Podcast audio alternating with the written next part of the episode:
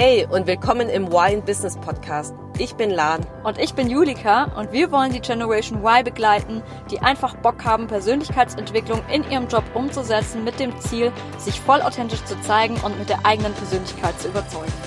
Und, und jetzt viel Spaß!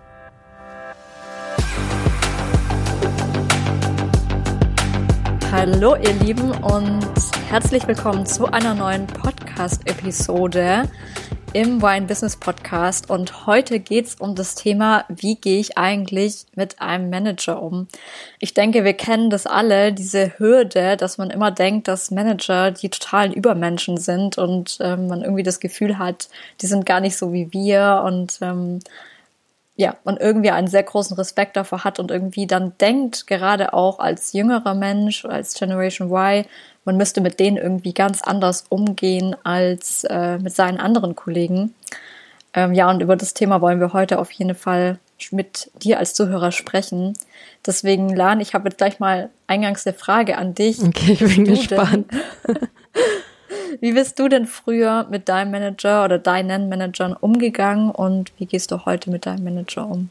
Gibt es da irgendwie eine Veränderung, die du da erlebt hast? Also, ja, es gibt eine Veränderung. Ich muss jetzt selbst zurück überlegen. Ich meine, ich habe ja vor, also fest, also ich angefangen habe festzuarbeiten, war ich 22.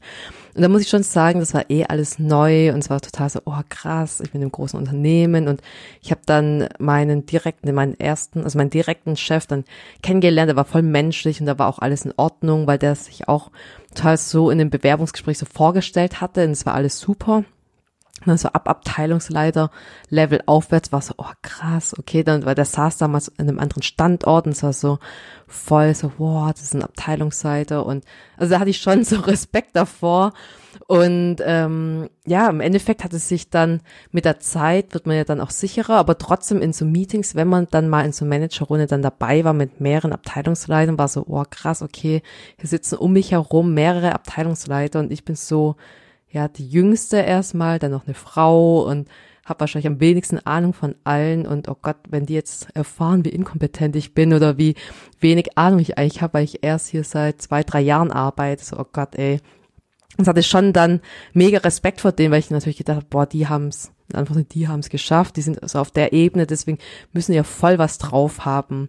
Und hatte dann damals auch Themen, also wenn ich dann was sagen wollte, ich wollte halt nur mit klugen Fragen auffallen, wenn ich was sag, dann total souverän und professionell und halt so, so das Typische, was man halt denkt, wie, wie auch, das ist so richtig blöd, also, also dieses Bild von denen und wollte halt, dass auch sie mich nur so wahrnehmen.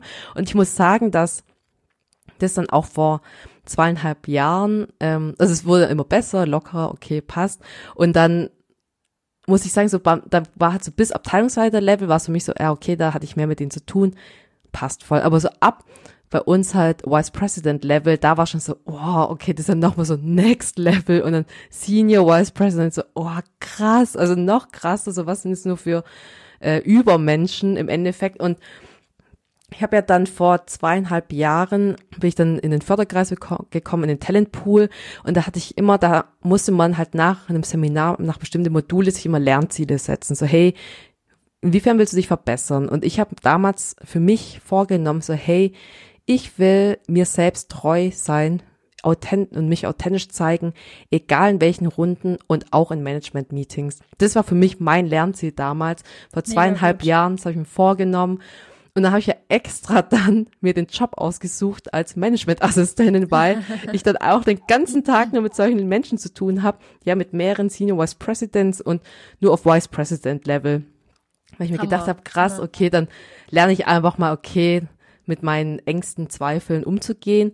Und ja, jetzt bin ich Voll jetzt. mutig. Ja, jetzt habe ich praktisch ähm, meine letzte ja, ich bin in den Endzügen von, von meiner ähm, Zeit jetzt als Assistentin, weil meine zwei Jahre sind rum. Die sind Ende 2020 ist dann die Zeit rum und jetzt kann ich echt sagen so, ey, sind einfach auch nur ganz normale Menschen und man sieht halt oft diese Manager in der Rolle, also nur in der Rolle als Bereichsleiter, als ähm, Business Unit Leiter, als das und das, aber nie man schaut halt gar nicht dahinter, dass eigentlich auch nur ganz normale Menschen sind, die jetzt einfach nur auf der Ebene sind, die haben auch daheim, die haben ein Privatleben, die haben eine Familie, die haben auch äh, Zweifel, Schwächen, natürlich auch Stärken, aber die haben auch Schwächen, was er eigentlich, was man auch nie sieht sonst auf so einer Ebene und da, da habe ich zum Beispiel auch festgestellt, dass die sogar mögen, wenn du dich authentisch zeigst.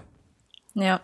Ja, das ist ja auch eigentlich total wichtig, weil letzten Endes ähm, jeder merkt es ja, egal ob unterbewusst oder bewusst, ähm, wenn du dich verstellst. Und mhm. ähm, ich glaube auch ein Manager, wie du ja sagst, ist auch nur ein Mensch und der kann dann aber gar nicht an dich so richtig andocken und irgendwie auch dich gar nicht so richtig einschätzen, was du vielleicht brauchst oder nicht brauchst, wenn du eigentlich vorgibst, ein ganz anderer Mensch zu sein, richtig, ja. der du eigentlich gar nicht bist. Voll. Ich meine, wenn du ja dich authentisch zeigst und auch mal sagst, hey, sorry, das kann ich jetzt zum Beispiel nicht und hey, ich habe voll Bock auf das Projekt, dann kann der dich natürlich auch viel, viel besser unterstützen und wie du schon sagst, der kann viel, viel besser andocken, weil wenn du echt nur so ja, so ein Stock im Arsch, das ist voll auf irgendwie professionell tust und irgendwas laberst, wie du eigentlich gar nicht bist, dann wird er womöglich genau dir die Dinge geben, die du eigentlich gar nicht haben willst oder wo du dich voll verstellen musst.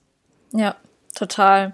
Und ähm, das, das finde ich auch gerade auch bei Aufgaben, das kommt mir jetzt gerade so, weil ich früher zum Beispiel auch immer dachte, wenn ich irgendwie eine Aufgabe nicht konnte oder nicht wusste, wie ich die mhm. angehen soll, klar, dass ich mich dann versucht habe, selber einzuarbeiten, aber dass ich mir dann zwar schon auch irgendwie ja von Mentoren habe helfen lassen, aber eher so im privaten Umfeld, also zum Beispiel von meinen Eltern, die halt ganz genau wissen, wie man sowas macht, oder von meinem Freund, aber dann zum Beispiel ähm, auch nicht so überperforme, also überperforme Overperformance abliefere, die gar nicht von mir ist, sozusagen. Also praktisch nur, weil ich, weil man beweisen will, ähm, dass man jetzt die Aufgabe geschafft hat, weil man Angst hat, dem Manager nicht zu sagen, dass man das jetzt nicht kann, so wie du jetzt auch gerade gesagt hast, obwohl es ja auch mega gut ist, wenn man jetzt zum Beispiel ja Fehler einzugestehen einerseits und auch zu sagen, wenn man irgendwas so nicht, nicht in der Lage ist, das jetzt noch anders besser, man gibt sein Bestes und das ist praktisch, das ist dein Level und ähm, da auch dazu, dazu zu stehen, weil so wie du sagst, wenn du jetzt zum Beispiel sagst, keine Ahnung,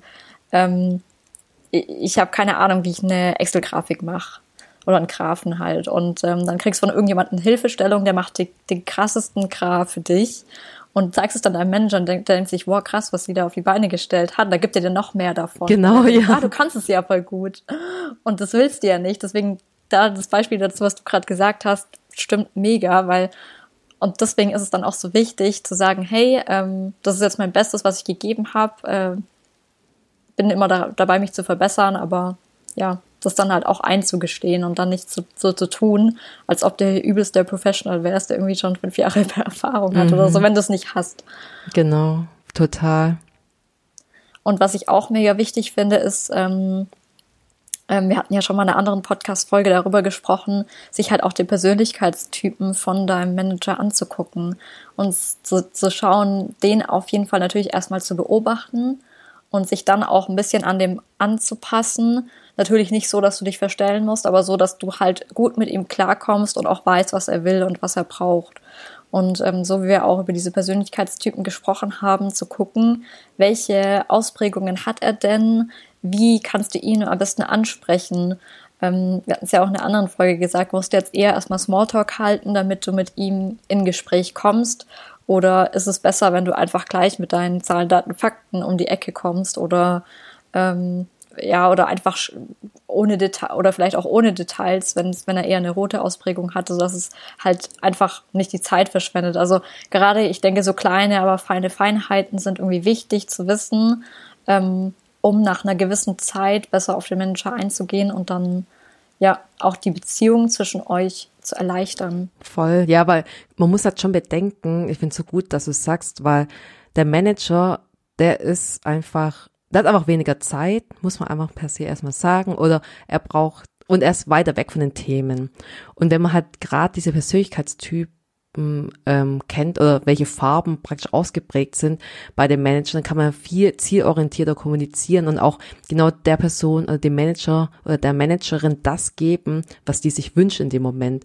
Und sei es, ja, okay, du musst eine Entscheidung treffen und die Managerin ist zum Beispiel mega blau, dann muss halt wissen, okay, sie braucht jetzt einfach mehr Details, einfach schauen, okay, ähm, ist es so und mehr Fakten, Zahlen, Daten, Fakten, dass sie einfach entscheiden kann und ich finde, das halt mega gut, weil du dann halt auch so ja, einen Mehrwert lieferst für die Person und so fällt es natürlich auch positiv auf, weil weil die Managerin dann sich denkt so, hey, voll super, hey, Julika hat da voll mitgedacht. Ich habe so wenig Zeit, aber sie hat trotzdem mir die Zahlen, Daten, Fakten einfach präsentiert, dass ich einfach am Ende des Meetings entscheiden kann. Und so halt genau mit den anderen Typen. Und ich glaube, dass ich, das, das kann halt extrem helfen, um da wirklich ein Value-Add zu liefern für ähm, in, einem, in einer bestimmten Runde oder in einem bestimmten Meeting. Ja, total.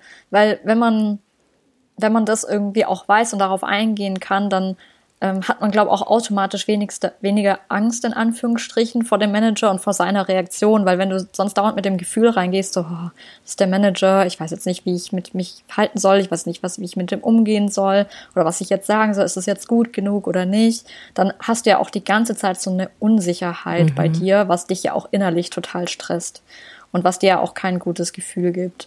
Und deswegen ist es dann wichtig für sich selber einfach herauszufinden, okay, nach einer Zeit, also Klar, das braucht natürlich auch einige Wochen, bis man irgendwie so ein bisschen herausgefunden hat, wie tickt der Manager. Da muss man sich natürlich schon auch die Zeit geben. Mhm. Da kann man es, finde ich, auch nicht von sich selber erwarten, dass man das jetzt sofort in einer Woche alles umsetzen kann, so wie der andere Manager das möchte. Aber ähm, ja, für sich selber zu gucken, okay, wie tickt der, was macht er, was braucht er und dann das auch umzusetzen, sich zu gucken, für sich selber auch zu schauen, okay, ähm, wie, wie kann ich das jetzt am besten umsetzen, so dass es natürlich aber auch für mich passt. Weil das Problem ist natürlich auch, ähm, wenn du dann die ganze Zeit so aus dir rausgeben musst, was deiner Persönlichkeit wieder gar nicht entspricht. Klar kannst du auch ein bisschen daraus wachsen oder da, ähm, ja, deine, wie haben wir auch schon mal darüber gesprochen, die Komfortzone ein bisschen zu stretchen. Das ist natürlich immer gut und es sollte ja auch so sein, aber halt nicht so, dass du jetzt, ähm, ja, für dich halt einfach die eigene Balance finden, sodass du nicht dann dauernd deiner Panikzone ähm, gerätst, bloß weil dein Manager jetzt die ganze Zeit, keine Ahnung, irgendwas von dir will, was, was du irgendwie, wo du nur halt noch nicht bereit bist abzuliefern, sage ich jetzt mal. Und da auch immer in die Kommunikation gehen, finde ich auch. Also ich finde Kommunikation, man sagt es ja immer, es ist A und O, aber umsetzen tun es irgendwie die wenigsten, finde ich. Und da ist halt auch mega, mega wichtig. Ja, voll. Ja, ich finde es extrem wichtig und ähm, sich das auch zu vergegenwärtigen, weil guck mal, angenommen, ich würde jetzt in so eine Runde reingehen, ich wäre und ich hätte halt irgendeinen ähm, einen schwierigen Manager, eins zu eins, ich muss halt meinen Bereich vertreten. Und ich finde auch, klar, auch wenn die Person jetzt komplett ein anderer Typ ist als ich, in meinem Fall jetzt blau und ich bin halt extrem gelb, dann ist das schon für mich sehr außerhalb der Komf also außerhalb der Komfortzone, wo ich mich halt wohlfühle, dann voll in das Blaue reinzugehen. Aber ich finde ähm, gar nicht dann mir zu denken, hey, also klar, es ist außerhalb meiner Komfortzone, aber eher das als äh, positiv zu sehen, zu sagen, hey, aber voll geil, weil will ich es nicht wissen, will ich da reingehen, der wird mich, ich wäre dann voll verloren, weil wir gar nicht miteinander in Anführungszeichen harmonieren, aber wenn ich schon weiß, er ist so, bin ich im Mindset drin, so okay, wenn er so reagieren wird, hat es nichts gegen mich, ähm, gegen meine Persönlichkeit zu tun, sondern er ist einfach so, er fragt einfach äh, so kühl, reserviert, klar, kalt nach irgendwie Zahlen, Daten, Fakten und fragen, habe hab ich das schon gecheckt, habe ich das schon gecheckt, geprüft und da will ich mich, aber als gelbe Typ ist halt das Bedürfnis, was da dahinter steckt, ist ja auch zur Anerkennung und da will ich gar nicht denken, okay, das irgendwie persönlich nehmen, sondern denken, hey, er braucht das einfach, damit er am Ende was entscheiden kann oder dass er sich einfach sicher fühlt und das hilft halt dann wie auch wieder, dann mit so einem Manager umzugehen, einfach zu wissen, hey, ich lasse einfach mal mein, also meine Bedürfnisse außen vor, aber ich weiß, ich gehe jetzt mit Absicht da rein, dass ich gerade mit ihm umgehen kann, mit so einer schwierigen Situation. Das finde ich halt auch extrem hilfreich. Ja, total gut, was du da sagst. Gerade das halt auch da nicht persönlich zu. oh, jetzt ist meine Stimme. Macht nicht mehr mit. Aber einfach, ähm, ja, halt das nicht persönlich zu nehmen, weil ich glaube, daran, davor hat man ja auch oft ganz arg Angst, dass man auch denkt, der eigene Manager hält einen nicht für kompetent oder ähm, man macht irgendwie was falsch und äh, dann gestaltet sich ja auch diese Angst oder diese, ja, diese, dieses beklemmte Gefühl irgendwie, ähm, dass man nicht so gern mit dem Manager irgendwie in Kontakt tritt, weil es einfach was weil es eine andere Ebene ist, wie äh, mhm. äh, jetzt die Kollegen. Und das hilft dann dabei auch total. Und ein anderer Punkt, den ich auch total wichtig finde, ist zu gucken, auch was der eigene Manager braucht. Also was sind eigentlich seine Grundbedürfnisse?